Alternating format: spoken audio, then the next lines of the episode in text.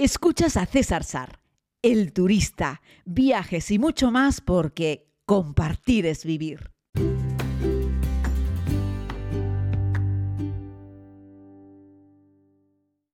Saludos a todas y a todos, querida comunidad. Haciendo un pequeño repaso sobre lugares de los que hemos hablado, me he dado cuenta de que no habíamos hecho un podcast monográfico sobre Perú. Sí es cierto que hemos hecho un podcast sobre las líneas de Nazca, hemos hecho un podcast sobre Machu Picchu, hemos hablado varias veces de Machu Picchu, pues dentro de diferentes episodios sobre lugares imprescindibles que ver, las siete nuevas maravillas del mundo, etcétera, etcétera, pero no habíamos dedicado un podcast monográfico para hablar exclusivamente sobre Perú. Así es que vamos sobre ello. Sabéis que no me gusta que estas cosas se conviertan en una especie de guía, así, tal cual. Em, pero posiblemente de aquí podáis coger recorte. No creo que os vaya a decir nada nuevo con respecto a los lugares más imprescindibles, porque son los que son, pero os podré hablar un poquito también de mi experiencia en, ellos y cosas que me han, que me han sorprendido eh, de este país, que es uno de los imprescindibles. Es decir, no, puedes eh, planificar y pensar que tienes una vida viajera, que tienes eh, una persona que se ha movido por el mundo y no haber puesto los pies por lo menos una vez en Perú y haber hecho un viaje amplio por Perú más allá de Lima, que si os vais a dar cuenta en esta locución, Lima ni la incluyo. Es decir, Lima, aunque es cierto que tiene la plaza de armas, todo el entorno del casco histórico de Lima y es la capital de Perú, evidentemente, y ahí la tenéis mirando al Océano Pacífico, un lugar eh, más bien tenebroso desde el punto de vista de que hay una bruma. Eh, Perú, la, capital de Lima, Lima, capital de Perú, es un sitio en el que nunca llueve, pero nunca termina de salir el sol. Y es un sitio, desde mi punto de vista, bastante prescindible en lo que es una ruta peruana si lo comparas con todas las bellezas maravillosas, históricas, eh, arqueológicas que tiene Perú. y naturales también. Perú es fascinante. Evidentemente, lo más importante de, Perú, lo más destacado es Machu Picchu, de lo cual ya los he hablado un montón de veces, aquel lugar que fue descubierto, redescubierto para el mundo por un explorador estadounidense, Irham Birman, que ahora, eh, perdón, que ahora tiene eh, un tren y muchas cosas llevan su nombre en el año 1911. Em, y que está como a 120 y pico, 130 y poco kilómetros de, Cuzco, Em, por encima de los 2.500 metros de altura. En fin, es un sitio, un parque arqueológico maravilloso. Podéis entrar, como os digo, en el podcast en bus, podéis hacerlo andando desde el camino Inca. Machu Picchu hay que hacerlo, pero Perú es mucho más que Machu Picchu. Nos vamos a Cuzco. Eh, Cuzco es una ciudad patrimonio de la humanidad. Es el lugar desde el que generalmente vas a Machu Picchu. Primero vas a Cuzco y luego a Machu Picchu. Es una ciudad preciosa. Yo te diría que es de las ciudades más bonitas de toda, de toda América Latina y no latina, es decir, de todo el continente americano. Cuzco es una de las ciudades más bonitas. Fue capital del imperio inca. Eh, y bueno, evidentemente no tiene tantísimas construcciones de, la época, pero sí muchas de la época colonial. La Plaza de Armas es un sitio precioso y a partir de ahí encontramos pues toda la estructura de la ciudad hacia el norte, hacia el sur y hacia los lados.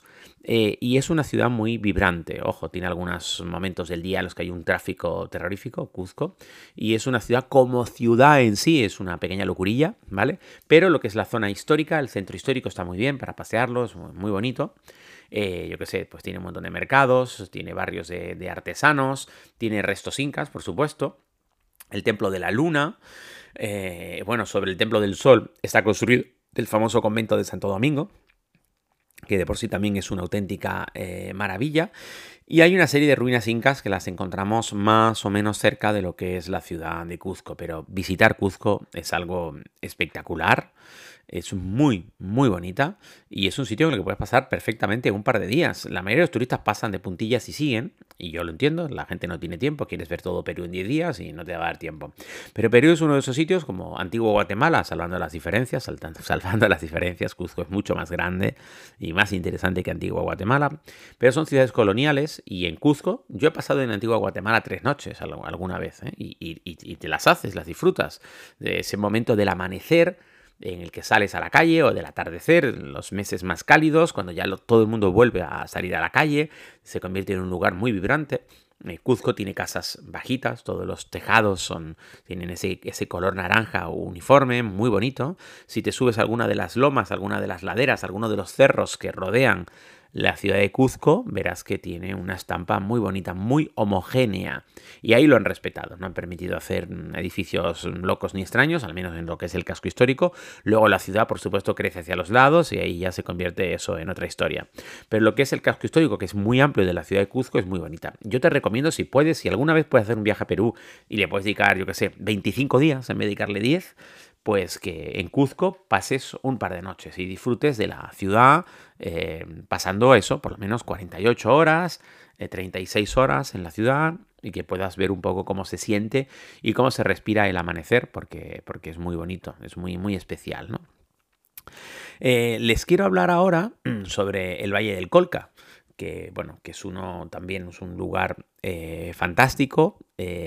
aquí se puede ver el famoso cóndor, eh, el Valle del Colca es un sitio majestuoso al que hay que llegar muy pronto. Lo digo porque a veces los turistas que van en grupo van un poco justos y los guías, porque salen por carretera, eh, ojo, estamos hablando de que se va desde Arequipa, aunque luego hablaremos de Arequipa, y superas algunos puntos que tienen entre 4.000 y 5.000 metros de altura, ¿vale? Ahí puedes sufrir más de altura, hay que mascar hojas de coca, hay que tener un poco de, cuidado en sí, ¿vale?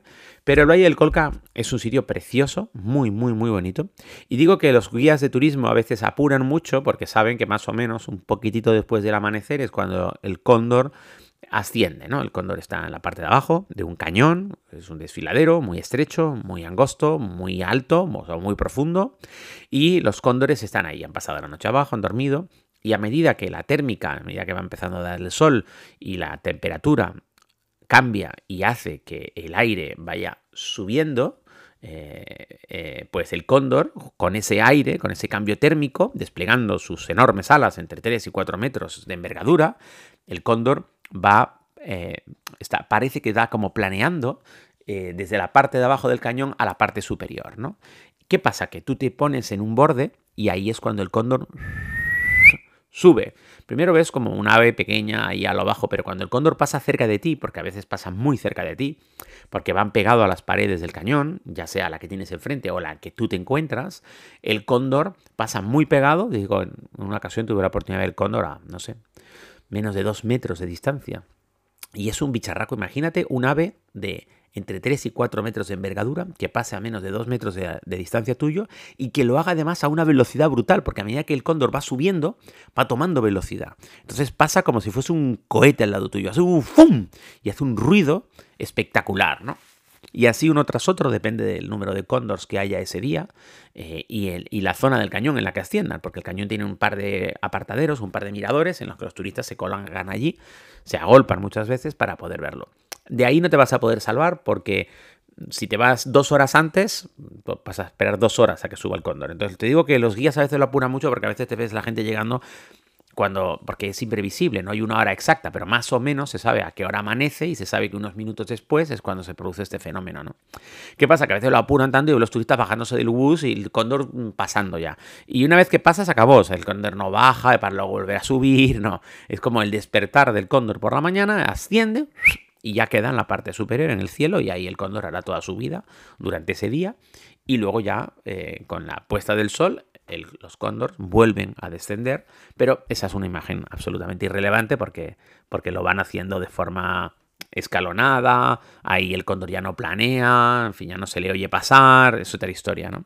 Y bueno, pues es espectacular, son unas aves magníficas, solamente por eso ya merecería la pena hacer la ruta por, por el valle, por, el, por, toda la zona de Valle del Colca, pero que es más un sitio que hay muchas alpacas, muchas, muchas vicuñas, hay volcanes nevados, grandes llanuras, pasamos por alguna de las grandes llanuras, altiplanos que tenemos eh, allí.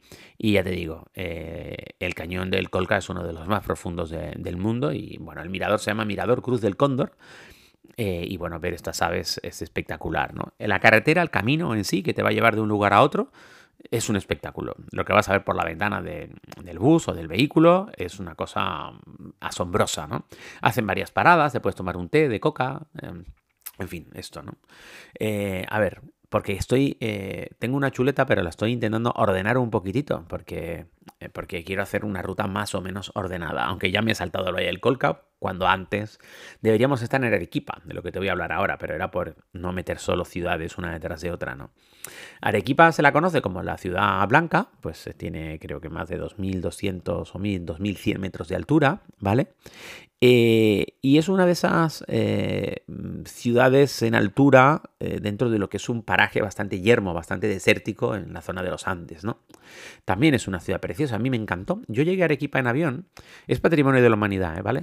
También, es que aquí todo es patrimonio de la humanidad, es impresionante. yo llegué en avión a Arequipa y recuerdo un aeropuerto pequeño, me bajé de un avión que tenía una, le habían colocado una escalerilla y por lo tanto pisabas pie de pista eh, y caminabas desde el, desde el avión hasta una pequeña terminal y lo que estaba a mi alrededor, tengo una foto que la podéis buscar en Facebook si ponéis César Sar Arequipa, eh, me bajé de ese avión en un día despejado con un cielo azul en un pequeño aeropuerto en el que solamente había dos aviones y yo me bajé por las escalerillas de uno de esos dos aviones y mientras caminaba por, por la plataforma desde el aeropuerto hasta la pequeña terminal observé lo que, que lo que había a mi alrededor eran unas montañas majestuosas, espectaculares impresionantes, magníficas. Eh, bueno, bueno, eso fue una cosa increíble. Ahí empecé a notar ya un poquitito el cambio de presión, más de 2.000 metros de altura, eh, venía de Lima y ahí se va notando. Eh, Arequipa es un buen sitio para empezar a aclimatarse y empezar ya a mascar coca, tomar infusiones de coca. No os preocupéis, la coca no os va a drogar ni os va a hacer nada. Se toman unas hojitas, se pones un poquitito, las humedeces un poco, haces como una pequeña pelotita, te las pones en un lado de la boca y las vas masticando poco a poco, no tienes que estar todo el rato mordiéndolo, no es un chicle. Las le vas dando una pequeña mordidita de vez en cuando con la propia saliva, esto va soltando pues la esencia, la sustancia y esto ayuda a lo que se llama el soroche. Por cierto, en Perú y en Bolivia tienen unas pastillas que se llaman soroche, que las venden en las farmacias, que no las venden en ningún otro lugar, que son muy efectivas. En Perú te darán también infusiones, igual que te tomas un té de, de una infusión de cualquier cosa, pues te dan una infusión de coca. También te dan caramelos de coca, hay un montón de cosas de coca. Y bueno, a los turistas les van dando cositas de coca para que no vayan teniendo ese problema de mal de altura. Arequipa tiene una plaza de armas, también tiene una catedral, unos claustros que son una auténtica eh, maravilla, un par de miradores que, que dan una visión general de la, de la ciudad muy bonita, el volcán Misti, que también es una, auténtica eh, preciosidad, y la ciudad es muy bonita para, caminarla, es muy segura, es muchísimo más pequeña que, Cuzco y es un sitio muy, muy recomendable. Eh, que merece la pena visitar, por supuesto. Eso es uno, de uno, de los, uno de los imprescindibles. El lago Titicaca. El lago Titicaca es que, claro, es que vamos uno detrás de otro. Cada una de las cosas que te estoy citando es un sitio que merece la pena. Tenemos la ciudad de Puno, famosa. Eh, ojo, el lago Titicaca separa Bolivia de Perú. O sea, tú puedes hacer el lago Titicaca en cualquiera de los dos lados. Yo lo he visitado por cualquiera de los dos lados. La cultura que tienes en el lago Titicaca es la misma, mires para los peruanos o mires para los bolivianos. Es como una comunidad que vive allí, independientemente del pasaporte que, tengan. ¿no? Ellos se mueven, ¿eh? los uros, las comunidades se mueven eh, de un lado a otro y arriman sus botes al lado peruano o al lado boliviano y ya está, ¿no? 3.800 metros, es decir, como el Teide, es espectacular, tiene unas aguas muy bonitas, el lago Titicaca tiene unas aguas mm, cristalinas con un azul intenso, depende también del día que haga, el cielo que tengamos y las nubes, pero es muy bonito, a veces hay como una, imagen en el horizonte sin fin de cielo, tierra, que no sabes si es lago si es montaña, o sea, es que no sabes si es lago si es cielo, yo tengo alguna foto muy bonita, también la puedes buscar allí, el lago Titicaca, en mi Facebook, por ejemplo, que es donde más fotos he subido a lo largo de la historia. Y, tienes de varios viajes, tanto el que hice al Perú como el que hice a Bolivia.